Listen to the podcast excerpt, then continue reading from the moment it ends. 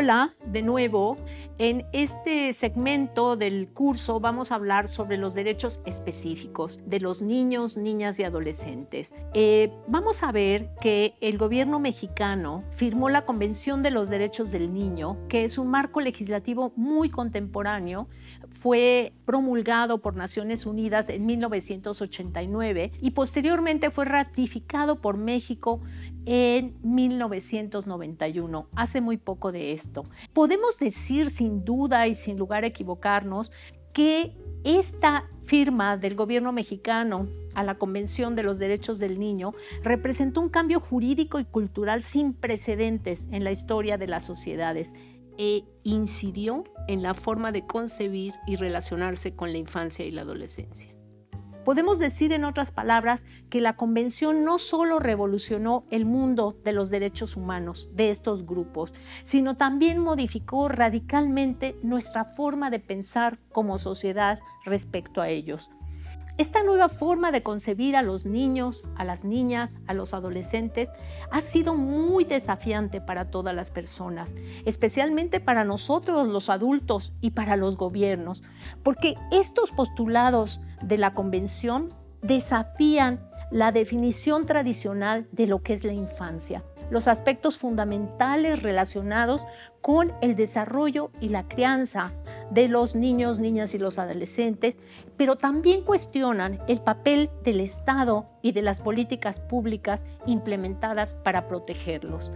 Es importante conocer estas creencias, estas creencias que se tenían respecto a la infancia antes de la convención, porque lamentablemente alguna de ellas, vamos a ver de estas creencias, todavía perduran hasta nuestros días y por ello necesitamos identificarlas para evitar que estos prejuicios eh, salgan a flote en nuestro contacto con la infancia.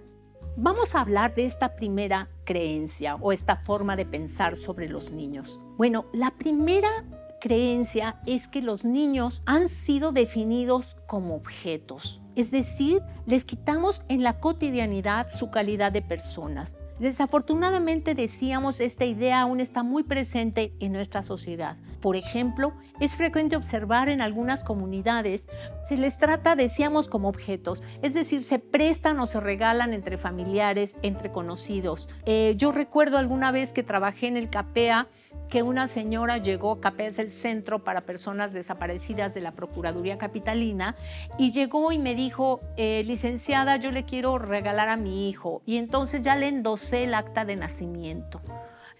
Entonces, como la creencia de esta comunidad es que los hijos se pueden regalar a los padrinos, a las madrinas, se pueden prestar a una comadre, se los dejan encargados y bueno, esto les quita a los niños y a las niñas su calidad de personas al ser tratados como objetos. Segunda creencia. Otra problemática muy importante relacionada con la infancia y la adolescencia es aquella que se refiere a los jóvenes, a los niños como menores, Ustedes lo han oído. De hecho, eh, digamos, el, Consejo de Menores era el espacio donde se juzgaba penalmente a los jóvenes y a los niños que, quebrantaban la ley penal. Eh, y esta concepción, fíjense cómo tiene una connotación de minusvalía, que se traduce en asumir que los niños, las niñas no tienen voz, y por lo tanto no deben opinar, no deben tomar decisiones porque no están capacitados para hacerlo. Y bajo estas ideas, las personas adultas o tutores son las que deciden lo que es mejor para ellos y para ellas. Y si bien esto nos parece normal y lo aceptamos, en muchas ocasiones vamos a ver desafortunadamente que son los adultos los que son los responsables de los abusos y de la violación de los derechos de la infancia. Bajo estas ideas, las personas adultas o tutores deciden lo que es mejor para ellos y ellas. Y si bien esto parece normal, en muchas ocasiones son estos adultos los responsables de los abusos contra la infancia. Tercera creencia. Una creencia también muy arraigada en nuestra sociedad es el uso de la violencia con los niños, las niñas y los adolescentes como un recurso legítimo para educarlos.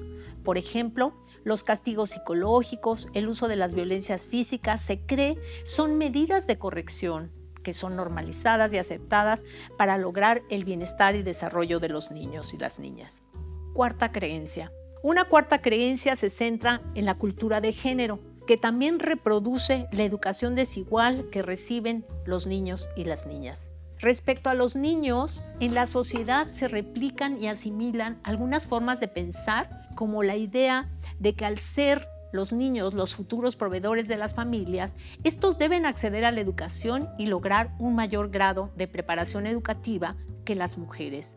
Por el contrario, cuando se trata de las niñas, la sociedad alimenta y refuerza la idea de que acceder a la educación formal es irrelevante para su formación, para su vida, porque se considera que las niñas solo aspiran a ser amas de casa o esposas. Y claro, esta creencia limita su potencial. De igual manera, desde muy temprana edad se otorgan diferentes oportunidades de desarrollo a ambos géneros. Por ejemplo, mientras que a los niños juegan con sus amiguitos en el patio o en la calle, las niñas deben cuidar a sus hermanos, preparar la comida o dedicarse al desempeño de las tareas del hogar, restringiendo con estas prácticas discriminatorias su participación en la educación formal. Quinta creencia. Finalmente, otra actividad muy normalizada en nuestras sociedades es el trabajo infantil forzado.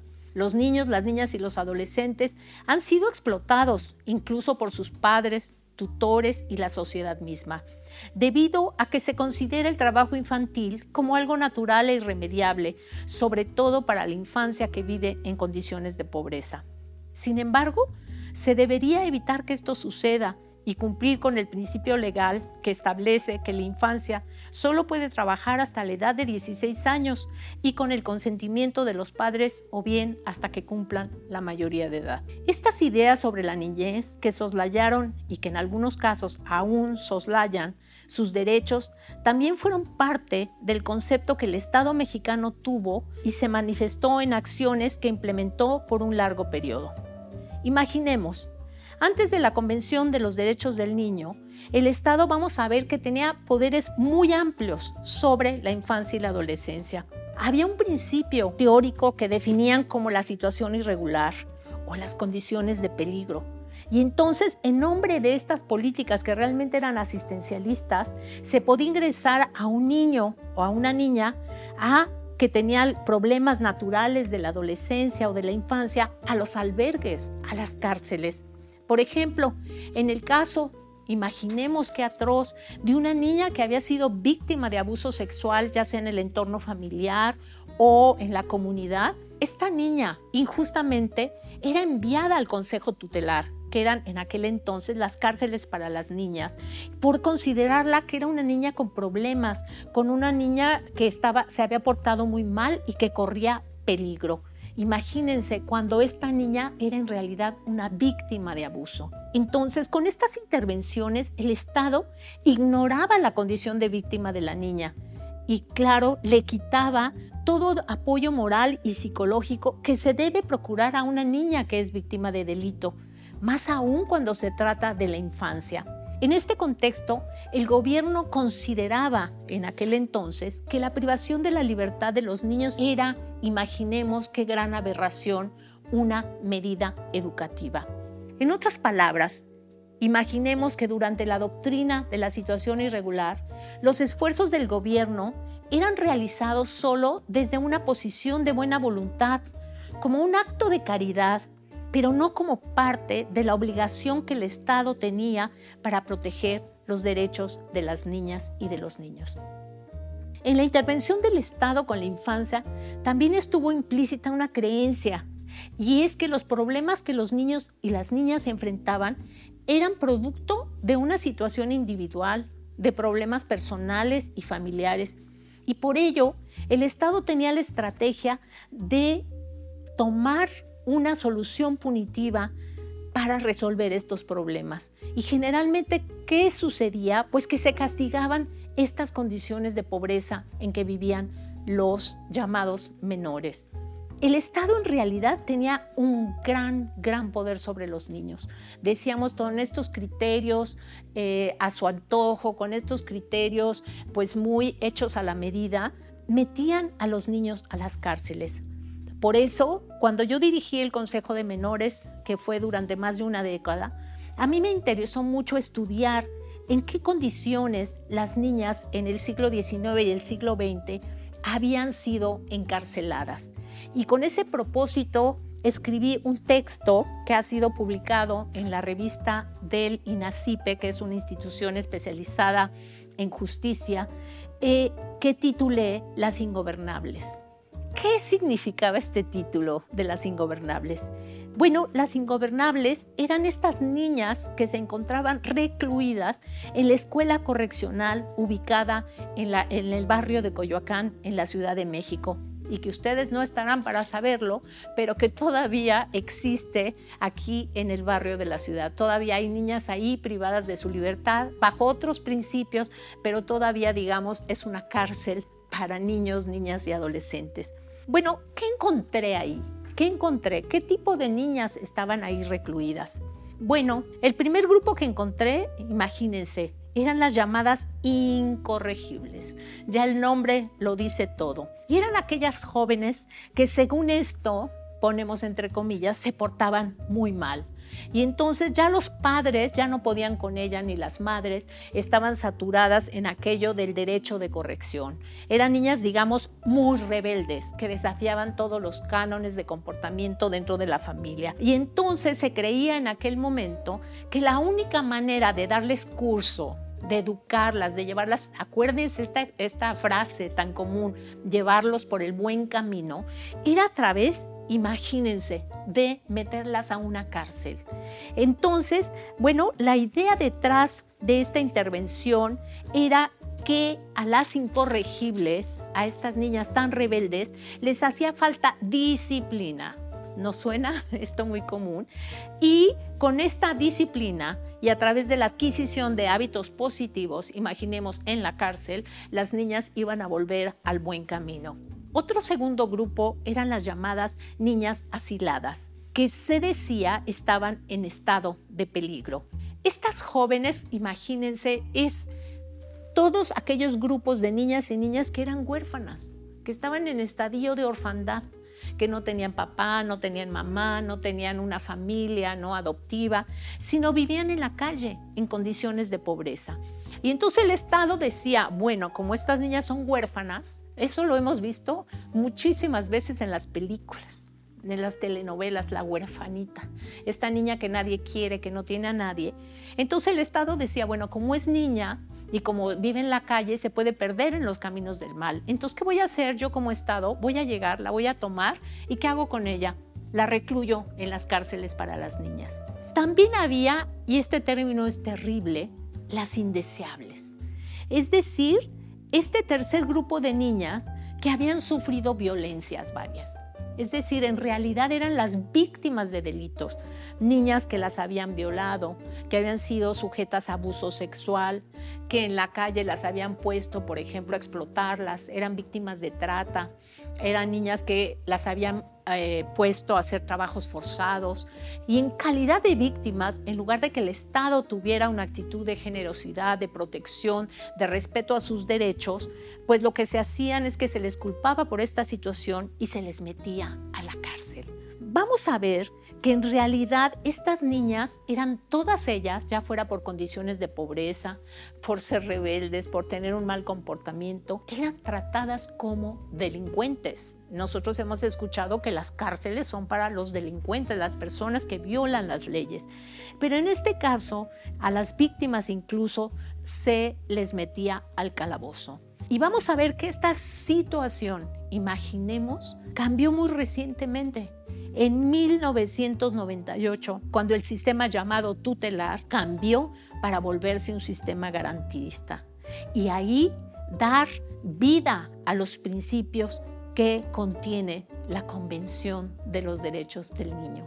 Y vamos a ver cómo esta aplicación de los principios de la Convención de los Derechos del Niño trae un nuevo panorama en materia de los derechos humanos de la infancia. Desde finales de los años 50, con la Declaración de los Derechos de los Niños de las Naciones Unidas, se llevaron a cabo esfuerzos para mejorar la calidad de vida de este grupo. Sin embargo, fue hasta 1989 cuando se celebraron 30 años de la promulgación de dicha declaración que la ONU aprobó la Convención de los Derechos del Niño. Este documento es de suma importancia porque representó un cambio jurídico y cultural en la concepción de los derechos de la niñez. Estas son algunas de las razones de su trascendencia en la historia de los derechos humanos.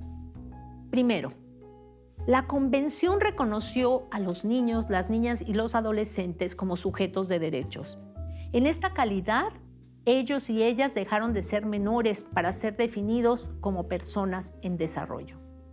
Segundo, al ser considerados como personas en desarrollo, se estableció que la infancia y la juventud tienen autonomía, capacidad de discernimiento y de responsabilidad asociadas con su edad y etapa de desarrollo. Por ello, deben ser partícipes tanto en el ámbito personal como familiar. Tercero, la Convención también reconoció su derecho pleno a la participación en la vida familiar, cultural, social y en sus comunidades. Es decir, ellos y ellas tienen derecho a expresarse y a ser escuchados, además de participar en la toma de decisiones respecto a su desarrollo. Imagínense, esta es una visión muy progresista, porque cuando los niños tenían calidad de objeto, no tenían voz, no eran escuchados. Los padres decidían por ellos o los tutores y entonces no tenían derecho tampoco a la participación. Se creía que un niño o una niña no tenía nada que aportar a sus sociedades. Aquí la convención nos habla de lo contrario, nos dicen que los niños son personas en pleno desarrollo y tienen derecho a ser escuchados, a tener una voz y participar en la vida. También esta visión desecha la visión tutelar tradicional, es decir, la relación de los niños, niñas y adolescentes con los adultos se va a modificar sustancialmente el rol de los adultos ya no es tomar decisiones por los niños, decidir si van o no a la escuela, si pueden hacer esto, si son puestos en prisión, sino es proteger los derechos de la infancia. Imagínense qué cambio tan radical. También aquí se especifica el principal quehacer del Estado, es decir, que es quien debe velar por la protección de los derechos del niño y solo intervenir para garantizar su ejercicio. Por ello, se separó ya totalmente la intervención asistencial del ámbito penal. ¿Se acuerdan aquello que vimos en aquel libro que escribí sobre las incorregibles, las ingobernables? Ya ahora la Convención prohíbe que el Estado, por razones de pobreza, por razones de mal comportamiento, por eh, en casos de las víctimas, que los niños sean víctimas de delitos, pues que se criminalice esto y se les castigue con la cárcel. Esto ya no se puede hacer bajo los principios de la Convención. También quedó asentado que el Estado debe regir su intervención con los niños y las niñas bajo un principio muy importante que es el de la protección integral. Esto es sustantivo, lo que vamos a comentar a continuación. Y es que reconoció el papel tan importante que la familia tiene en el desarrollo de la niñez. Era muy común en, en la época preconvención, llamémoslo así, que a, tiro por viaje se separaban los niños de sus familias. Se definían a las familias que no eran familias, digamos, eh, comunes, con papá, mamá, etcétera, como familias disfuncionales. Entonces, durante años, las políticas del Estado era separar a los niños de esas familias que ellos consideraban eran nocivas. Y también lo hemos visto infinitamente en las películas y en las telenovelas. Y entonces estos niños quedaban separados de todo aquello que amaban, ¿no? Aunque fuera lo que era mal definido, una familia disfuncional que ahora llamaremos familias distintas, ¿no? Sabemos que hay familias monoparentales, etcétera. Entonces ahora se dice, bajo los principios de la convención, que no se debe separar a los niños de su familia, bajo ninguna circunstancia o solo en condiciones muy extremas donde está en peligro este principio de la protección integral del niño.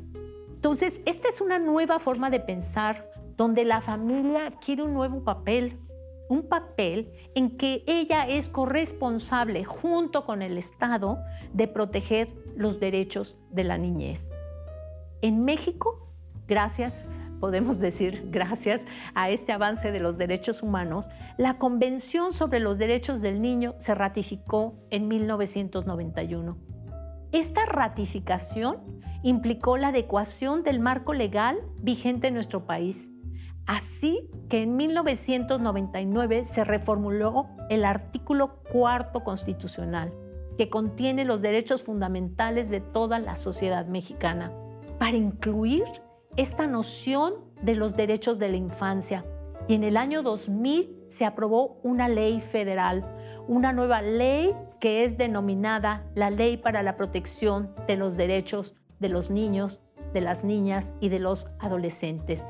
Esta ley protege por primera vez los principios de la Convención y los lleva al ámbito nacional en nuestro país. No más menores, no más niños sin derechos, no más niños privados de su libertad, sino ahora tenemos personas con derecho a la participación, con derecho a ser escuchado, con derecho a pertenecer a su familia y donde no sean criminalizados por vivir en condiciones de vulnerabilidad donde tenemos un Estado protector y defensor de esos derechos que abraza la Convención de los Derechos del Niño, firmada por México en el año de 1991. Un gran cambio jurídico, cultural en nuestro México de hoy.